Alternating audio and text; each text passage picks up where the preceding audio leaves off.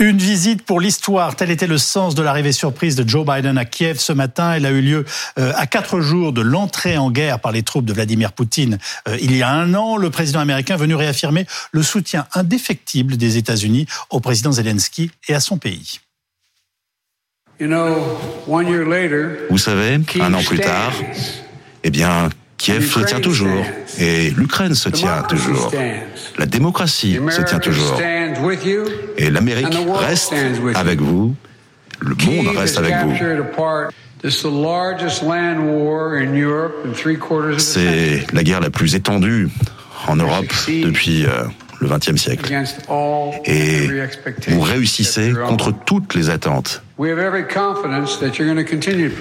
Et euh, eh bien, ce, ce soutien continue.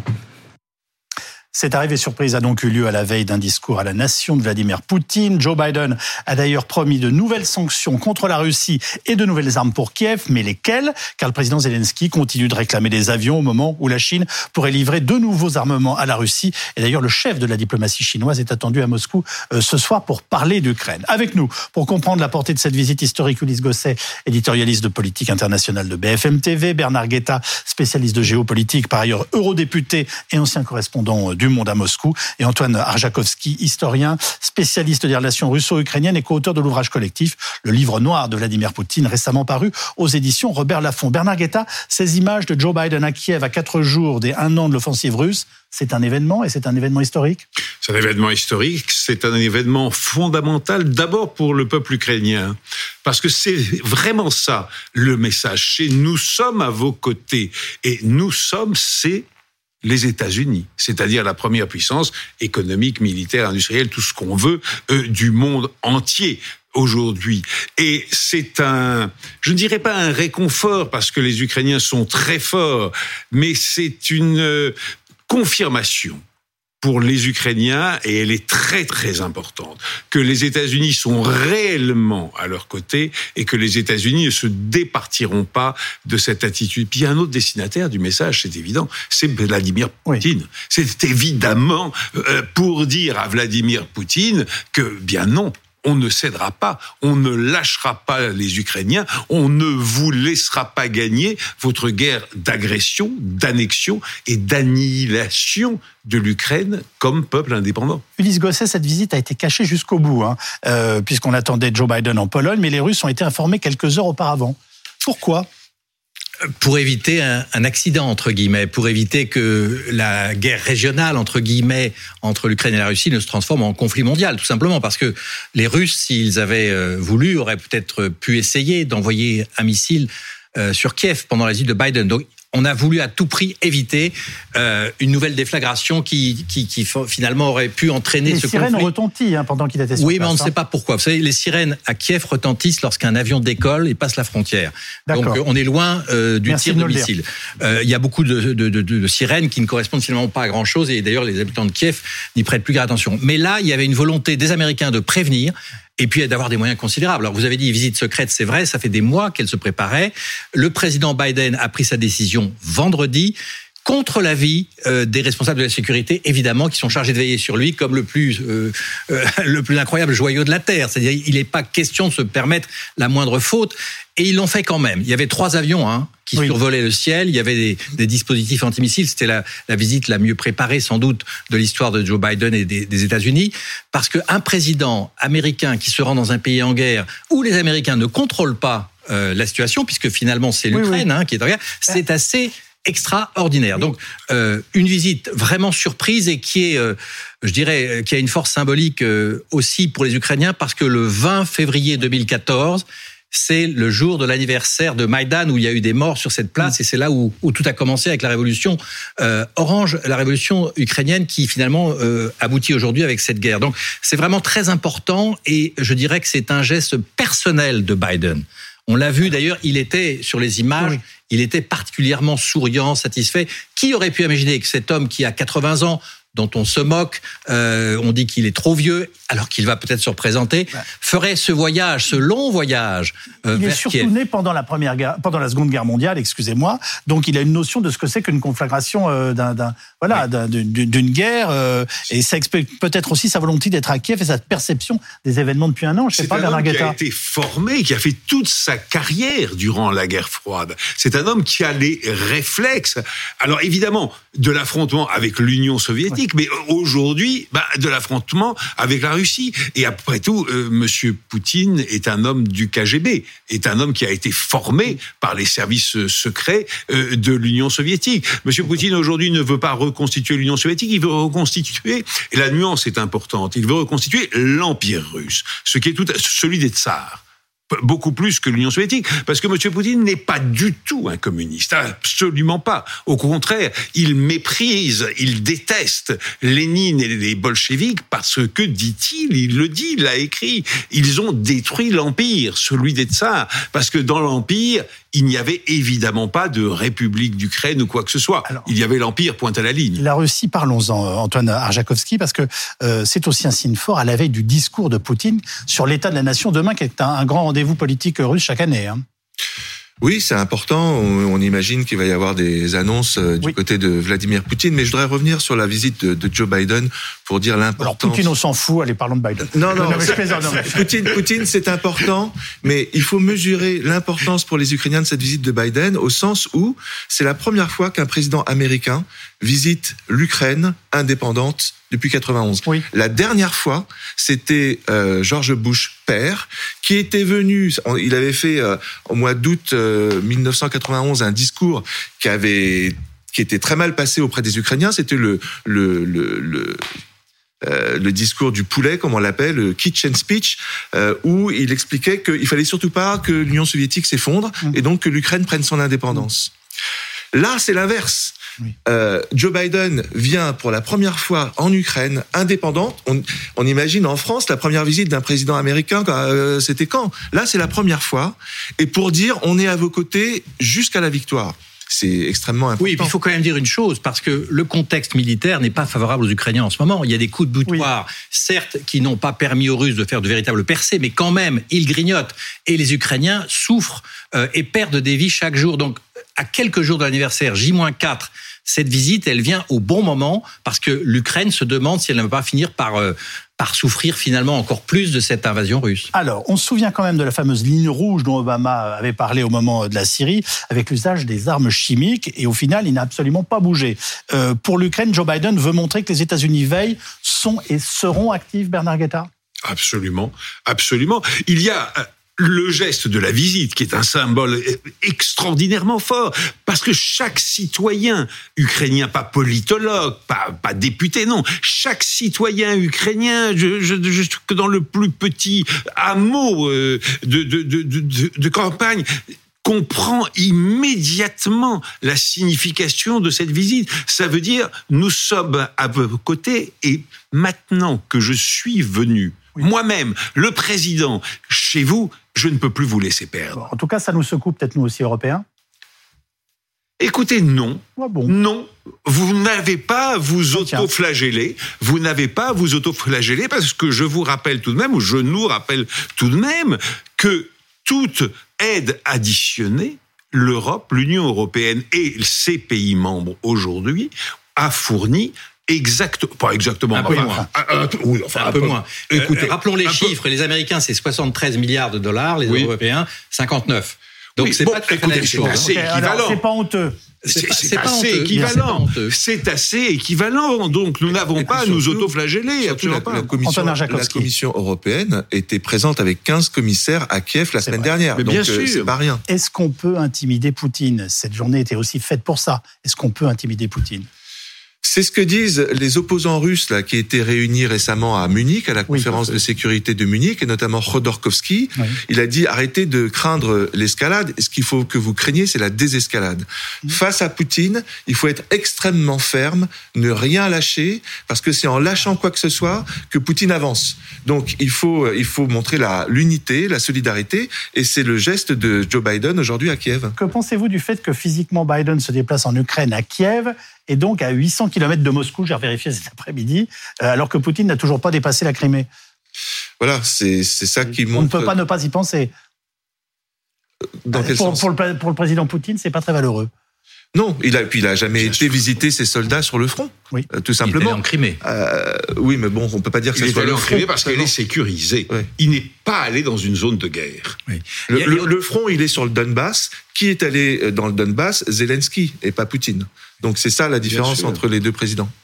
Ben, au-delà de la visite, il y a quand même, au-delà du symbole, il y a quand même du concret. C'est-à-dire que d'abord, il y a eu des discussions dont on ne sait encore euh, vraiment pas grand-chose, sauf que euh, Biden a promis des armes de longue portée.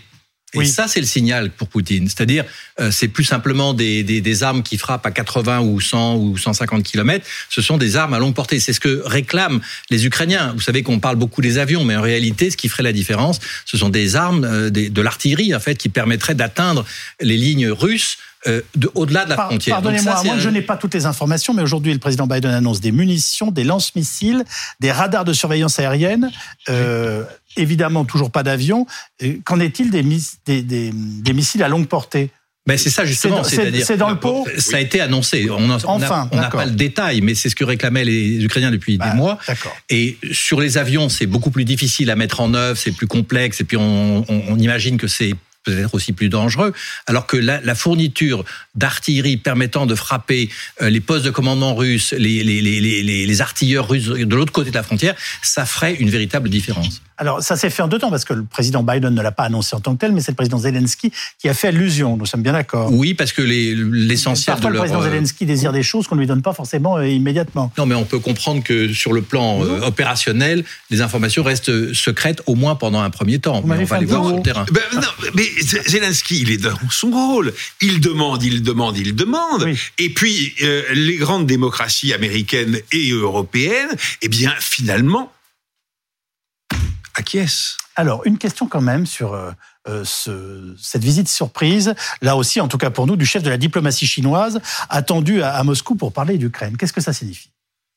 Je crois, je vais peut-être vous surprendre, je crois que ce n'est pas du tout un renforcement spectaculaire de l'alliance sino-russe. Je crois que les Chinois aujourd'hui veulent tenter réellement, veulent tenter réellement euh, de jouer les intermédiaires et de proposer un plan de paix. Et il y a une déclaration chinoise qui est martelée régulièrement depuis jeudi, disant nous sommes attachés, nos Chinois, oui. nous sommes attachés au principe de l'Organisation des Nations Unies et donc à l'intégrité territoriale de tous les États membres de l'ONU, donc de l'Ukraine. Et il y a euh, une évolution euh, très profonde des Chinois pour une raison très simple. C'est que l'économie chinoise et donc la stabilité politique oui. du régime politique chinois dépendent de quoi? Des échanges internationaux. Si la guerre d'Ukraine dure et s'amplifie, eh bien, les échanges internationaux reculeront en volume, la Chine sera déstabilisée, son régime avec elle. Antonin Jakowski Moi, je suis un peu moins optimiste que Bernard Guetta, parce que ce que j'entends, moi, c'est que surtout la perspective, c'est que le 24 février, euh, aux Nations Unies, il va y avoir une discussion de plan de paix pour l'Ukraine. Oui. Les Ukrainiens, ça fait depuis plusieurs mois qu'ils viennent avec leurs propositions, leurs résolutions, et euh, qui reprend les grandes idées de, de Zelensky, même s'ils n'ont pas utilisé le, le, terme de paix juste dans la résolution. Oui. Ce que on peut craindre, c'est que si les Chinois viennent euh, en disant ben oui, nous on respecte l'intégrité des frontières, c'est justement ça fait partie de votre plan, mais on ajoute simplement qu'il faut un cessez-le-feu. Du coup, ça peut intéresser un certain nombre de pays du, du sud global, comme oui. on dit, de se mettre du côté de la Chine en disant bah oui, nous aussi on respecte l'intégrité des frontières et euh, on se met du côté de la Chine et on est pour un cessez-le-feu, ce qui arrange Poutine euh, et ce qui arrange la Chine. Donc ça peut euh, finalement aller contre les intérêts de l'Ukraine, contre les intérêts du monde occidental, euh, qui sont d'aller vite pour euh, essayer de faire en sorte qu'il y ait une contre-offensive et qu'on puisse lancer un, un tribunal les pour Nations juger Unies. Les Nations Unies, c'est important parce que le 24 février, effectivement, il y aura une résolution qui est portée par la France. Catherine Colonna y sera pour proposer de mettre fin au conflit. Alors cela dit, les Chinois ont déjà dit que le 24, ils proposeraient un plan de paix. Ça a suscité du scepticisme parce qu'on ne voit pas exactement ce que ça peut être. Euh, et puis il y a aussi l'accusation américaine en disant attention, si vous livrez des armes à la Russie, il y aura des conséquences. Donc on voit que pour l'instant, on préfère les entendre nous les Chinois démentissent, mais c'est intéressant que les Américains mettent en garde la Chine à ce propos. ça veut dire que tout n'est pas joué et il y a en ce moment des manœuvres effectivement très intéressantes pour peut-être trouver euh, une façon de sortir de cette guerre, en tout cas de conclure un premier cessez-le-feu. Avant de nous séparer, ramenons la France quand même dans tout ça avec l'une des questions soulevées après la conférence de Munich sur la sécurité. Et c'est faut-il parler avec Poutine? Voilà ce que disait Emmanuel Macron vendredi. Pas de facilité, pas de naïveté, une vraie détermination, la force quand nous devons l'avoir, mais aussi le courage du réengagement du dialogue pour trouver des solutions durables. Mais très clairement, aujourd'hui, l'heure n'est pas au dialogue parce que nous avons une Russie qui a choisi la guerre, qui a choisi d'intensifier la guerre et qui a choisi d'aller jusqu'au crime de guerre et à l'attaque des infrastructures civiles. Alors, très clairement, l'heure n'est pas au dialogue. Et badaboum, quelques heures plus tard, il a confié à des journalistes qu'il voulait la défaite de la Russie, mais sans l'écraser. J'ai envie de vous dire, c'est ridicule. Excusez-moi, enfin, mais c'est ridicule, Bernard mais non, mais, non, non, mais pardonnez-moi, je veux juste terminer. Une guerre se gagne ou se perd. Une guerre se gagne ou se perd. Euh, donc, on écrase l'autre à un moment ou à un autre. non, non, non, non. La guerre, elle se gagne, mais ensuite, il y a la négociation. Ensuite, il y a les négociations pour le règlement. Et c'est à ce moment-là, dit le président de la République qu'il ne faut pas vouloir écraser la Russie, c'est-à-dire répéter l'erreur que les vainqueurs avaient fait vis-à-vis de l'Allemagne au moment du traité de Versailles à la fin de la Première Guerre mondiale. En, tout cas, une fois de plus, Zelensky a expliqué que euh, notre président euh, euh, perdait du temps d'une quelconque façon à vouloir essayer Absolument. de, et c'est pour ça qu'il y, a eu un coup de fil après. Bah oui. moi, ce que je voudrais dire, c'est qu'on n'est pas en 1919, on est plutôt dans la Deuxième Guerre mondiale. Et qu'est-ce qu'ont fait les Alliés pendant la Seconde Guerre mondiale? Ils ont misé très vite sur Konrad Adenauer.